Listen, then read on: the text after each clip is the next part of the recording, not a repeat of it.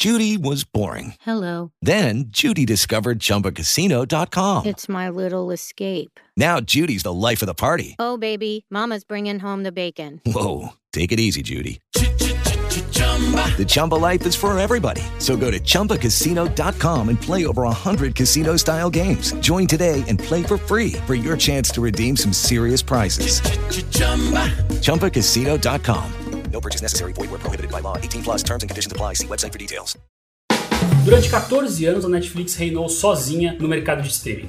É verdade que durante muito tempo esse era um mercado que muita gente nem dava bola e a maioria dos produtores de filmes e séries simplesmente o ignorava ou esnobava. É, ser rei do streaming era como ser o rei no meio de um deserto. Era um vazio de gente, de produtos e de receita. Só que o mundo gira e muito. De 2007 para cá, quando o serviço de streaming da Netflix entrou no ar, a banda larga virou regra nas casas. O 4G virou regra nos celulares. E hoje ser rei do streaming é ser rei de uma economia de bilhões de dólares e centenas de milhões de clientes. É, o tempo de esnobar o streaming passou e quem quer aparecer para o público e chegar no bolso dos clientes precisa começar a distribuir conteúdo pela internet. A concorrência acordou e a guerra do streaming começou. E é disso que vamos falar hoje. Eu sou o Renato Santiago. Eu sou o Thiago Salomão. E seja muito bem-vindo ao terceiro episódio do Globalizações, uma coprodução Infomoney e Bloomberg. No episódio de hoje, Netflix versus Disney e a guerra do streaming. Solta a vinheta, Nando.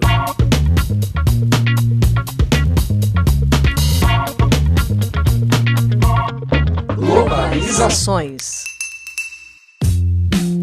Em abril, a Netflix publicou seus números do primeiro trimestre de 2021.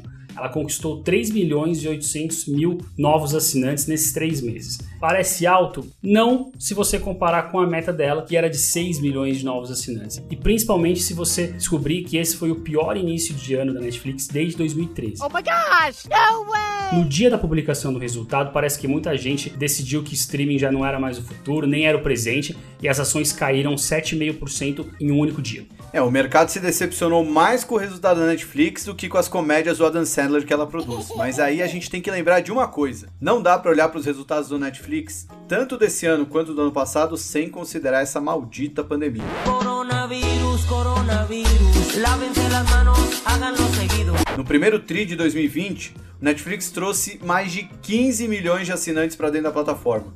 E a causa, óbvio, foi a pandemia. Esse número, só para ter uma ideia, se fosse uma cidade, seria a quarta cidade mais populosa do mundo. Uau. Agora imagina ficar trancado em casa sem uma série para assistir ou sem uma série para assistir pela terceira vez, como eu fiz com o meu querido Breaking Bad. É, tem gente que usa a série como metanfetamina, né? Mas deixa isso pra lá. Então esse é o famoso caso do caiu porque subiu ou do forte efeito base, como os analistas dizem quando estão falando sério, né? O número de assinantes da Netflix não sobe o esperado hoje, porque, é claro, subiu mais do que o esperado no ano passado. Não dá para esquecer também que desde o primeiro trimestre de 2020, quando o resultado foi melhor que esperado, a ação subiu já mais de 30%, saiu de 420 para 550 dólares. E o Lucas Shaw, que é o repórter especializado da Bloomberg, resume como a pandemia afetou a Netflix. Ouve aí.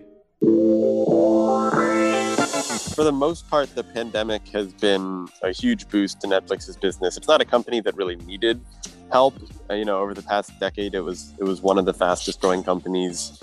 It, it was the fastest growing company in the entertainment business. It was one of the fastest growing companies in the world. You know, it went from being worth two or three billion dollars at the start of the last decade to now worth more than 200 billion.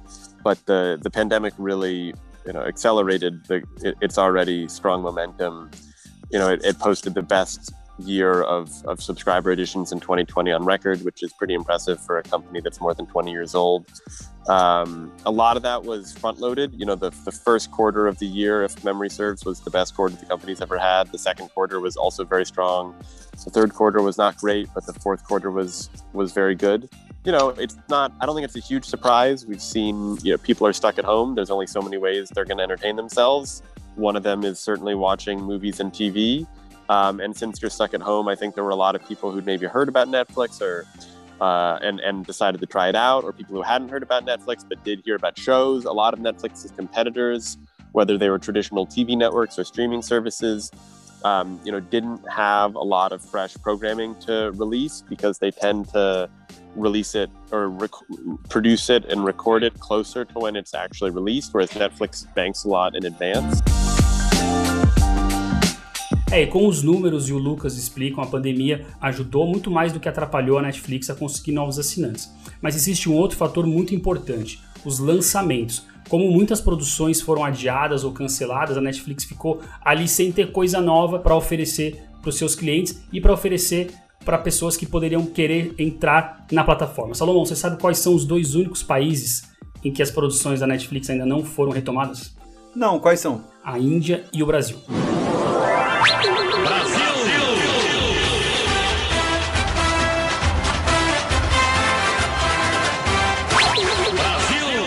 Outro lado, a Netflix também conseguiu comprar dos estúdios filmes que não poderiam ser lançados nos cinemas, tipo Enola Holmes e O Sete de Chicago, que esse até concorreu a seis Oscars e ficou com And the Oscar goes to. zero.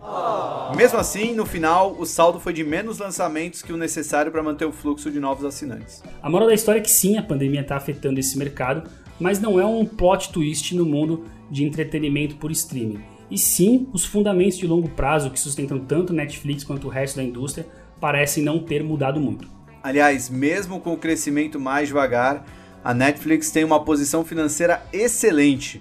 O lucro líquido de 1 bilhão e 700 milhões de dólares no último trimestre, que foi mais que o dobro no ano anterior, e um fluxo de caixa livre de 690 milhões de dólares. A Netflix agora não precisa mais levantar dinheiro fora para se financiar e deve recomprar até 5 bilhões de dólares em ações nesse ano. Eles já estão então bem grandinhos, né, pagando suas próprias contas e ainda devem investir 17 bilhões de dólares em conteúdo nesse ano.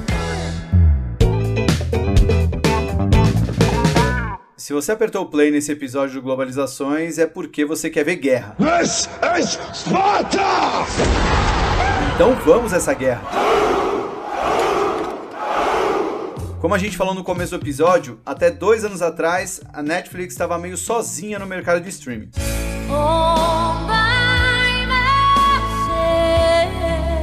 É, o único player mais ou menos relevante era o Hulu ou Hulu, não sei como é que se fala, porque essa empresa só operava nos Estados Unidos. E outros serviços, né, tipo a HBO, mas que estão atrelados a assinaturas de TV a cabo tradicional ou Amazon Prime, que tem bastante conteúdo relevante e até é muito premiado, mas tem um patrão que está mais preocupado com outras coisas, tipo entregar produtos bem rápido para os compradores. É, só que em 2019 a Disney, que é provavelmente a empresa mais poderosa e que tem as marcas mais fortes do mundo do entretenimento, criou o Disney Plus. E ele nasceu totalmente independente, puramente streaming no D0 e já nasceu com ambições globais. E aí que todo mundo começou a falar de guerra do streaming. Vamos ouvir o Lucas mais uma vez. Disney, which over the past 18 months has emerged as pretty clearly the biggest competitor for Netflix, Disney Plus. Um, you know, it, it it's already the, the second largest service in the US if you take Amazon out of the equation. And certainly on a global level, you look across Disney Plus, Hulu, ESPN Plus, you know, they've scaled to well more than 100 million subscribers in just a couple of years, which is something that it took Netflix a very long time to do. Disney is also in a, unique position in that because, one of the foundations of the company's strategy, even aside from streaming, is that it, it acquired three companies in Pixar, Marvel, and Star Wars that are these kind of uh, engines of new movies and TV shows that have made Disney far and away the most dominant movie studio over the last decade, and it's now using to make itself a very potent player in the streaming space. Um, you know, Netflix is still considerably larger than Disney in terms of subscribers, in terms of revenue, in terms of uh, profit. If you're talking specifically about streaming, the larger Disney company is is, is bigger in all those areas. Um, and so it remains to be seen, um, you know, if if or when Disney will will be bigger than Netflix. There's a, a pretty widely held belief that the market's going to have space for at least three or four of these services, if not several more. Vamos explicar tudo isso que o Lucas disse então. Primeiro vamos entender que guerra é essa que Netflix e Disney estão disputando. Bom, em primeiro lugar, essa não é uma guerra como outras que você está acostumado a ouvir falar no mundo da tecnologia. A guerra do streaming provavelmente não vai ser uma guerra do tipo winner takes all, como dizem no Condado, ou uma guerra do tipo ao vencedor as batatas, como dizia Machado de Assis. Como assim batata, Renatão? É um trecho do Quincas Borba que ajuda a entender um pouco esse esquema de guerra winner takes all, mas não vai pular só porque eu falei de Machado de Assis como você fazia na escola, né? Supõe tu um campo de batatas e duas tribos famintas. As batatas apenas chegam para alimentar uma das tribos, que assim adquire forças para transpor a montanha e ir a outra vertente, onde há batatas em abundância. Mas, se as duas tribos dividirem em paz as batatas do campo, não chegam a nutrir-se suficientemente e morrem de inanição. A paz nesse caso é a destruição, a guerra é a conservação. Uma das tribos extermina a outra e recolhe os despojos, daí a alegria da vitória. Ao vencido, ódio ou compaixão. Ao vencedor, as batatas. Maravilhoso, Renatão. E legal que você gastou todo esse tempo e literatura para explicar o que o mercado de streaming não é. Bom, mas o que a gente quer dizer é que tem espaço para mais de um player nesse mercado. Talvez dois ou três ou até mais. Isso, tem uma pesquisa da consultoria Parks Associates que mostra o seguinte: 31% das famílias americanas assinam quatro ou mais serviços de streaming. 14% tem três serviços e 32% tem dois ou um. E só 22% das famílias não assinam nada. Então existe sim uma guerra, mas não é exatamente aquela guerra que um só vai ser o dono de tudo. Vai ter o líder e vai ter também os sobreviventes dessa guerra. É como disse o Gabriel Raoni em uma das participações dele no Stock Pickers. Ele é sócio da IP Capital Partners e um investidor convicto em Netflix. Ele disse que no mercado de streaming é o usuário que faz seu próprio pacote e não a operadora. Parece que no fim das contas o que a pandemia fez foi primeiro dar um fast forward no mercado de streaming, depois apertou o pause e logo deu play de novo. Como diz o Lucas, é melhor não se ater muito a trimestres individuais na hora de analisar a Netflix e só se preocupar com a empresa quando ela começar a não bater a meta por uns dois ou três semestres seguidos. I tend not to get too caught up in in quarter by quarter fluctuations with Netflix because if you look over the kind of the course of its past decade, the general trend line has been just up. Um, and so, though it has had quarters where it misses for one reason or another, sometimes it was because of price increases, sometimes it doesn't really know. Um, you know, you don't really have to get worried about whether the growth is slowing uh, until they maybe miss two or three quarters in a row, which hasn't happened. You know, the one thing that's certainly new for them uh, is that there are a lot of other streaming services in the market. Hoje Netflix tem 208 milhões de assinantes no mundo inteiro. Se ela fosse um país, seria o oitavo país mais populoso do mundo, atrás da Nigéria. Renatão, sempre que eu ouço Nigéria, eu lembro das Olimpíadas de Atlanta de 96, aquela virada histórica que eles meteram em cima do Brasil. Já partiu o jogador, parte o lançamento nas costas do nigeriano, olha a sobra. Canu, perigoso, entrou, bateu, acabou! Já a Disney está num momento um pouco diferente. Ela tem menos da metade de assinantes que o Netflix tem, hoje cerca de 100 milhões, mas um quarto deles foi conquistado só no último trimestre, ou seja, ela está crescendo bem mais rápido. Mesmo sendo improvável que esse ritmo de crescimento alucinante se mantenha, ela já conseguiu convencer o mercado que merece o valuation de empresa tech. E hoje ela negocia a 33 vezes EV sobre EBITDA, que é a razão entre o valor da empresa somado à dívida líquida sobre o lucro operacional. No caso da Netflix, esse EV sobre EBITDA está em 35 vezes. Agora tem uma métrica que os analistas especializados aí desse mercado consideram muito mais importante do que o número de assinantes puro e simples, que é a ARPU, a Average Revenue Per User, ou a receita média por usuário. Enquanto a Netflix tira em média 10 dólares de cada assinante, a Disney hoje tira 6. E por que isso acontece? Bom, primeiro porque a maior parte dos assinantes do Netflix está nos Estados Unidos e na Europa. E segundo, porque hoje 40% dos assinantes da Disney, na verdade, é um assinante de uma subsidiária indiana chamada Hotstar, que exibe filmes de Bollywood e cricket. Os indianos são em muitos, mas eles pagam menos do que os americanos e os europeus. E esses números das duas empresas, eles podem ficar ainda maiores, eles parecem ainda maiores se você olhar para os números da TV a cabo, né? Até 2016 eram eles a TV a cabo que tinham 100 milhões de assinantes, contra 85 milhões da Netflix. Hoje, enquanto a Netflix mais que dobrou a sua base, a TV a cabo é que caiu para baixo dos 85 milhões. E esse número só cai, Renatão. Tem um indicador muito interessante que os analistas que cobrem esse setor adoram usar, que é o número de residências data only, que são as famílias que não têm TV a cabo e só têm internet de banda larga. Em 2019, o número de casas data only nos Estados Unidos estava em 32 milhões, e até o final do ano que vem, a expectativa é que esse número já tenha dobrado.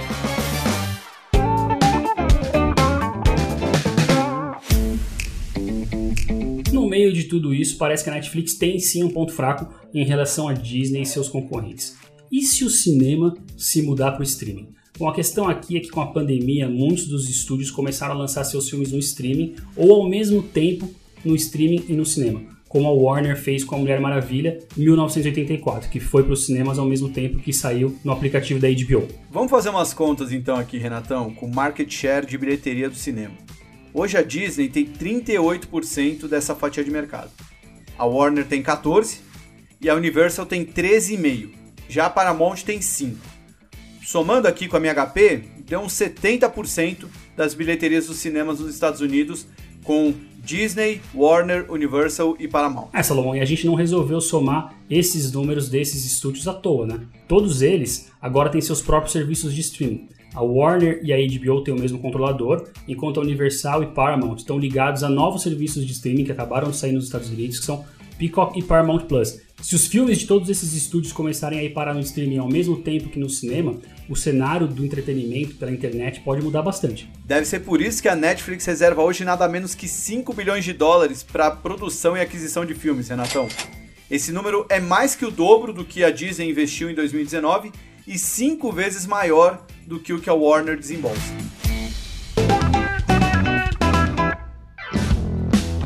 Bom, Salomão, então vamos fechar com aquele apanhado de quais são as empresas preferidas dos analistas? Opa, já puxei aqui na Bloomberg. A Netflix tem cobertura por 45 analistas, enquanto a Disney tem por 34 analistas.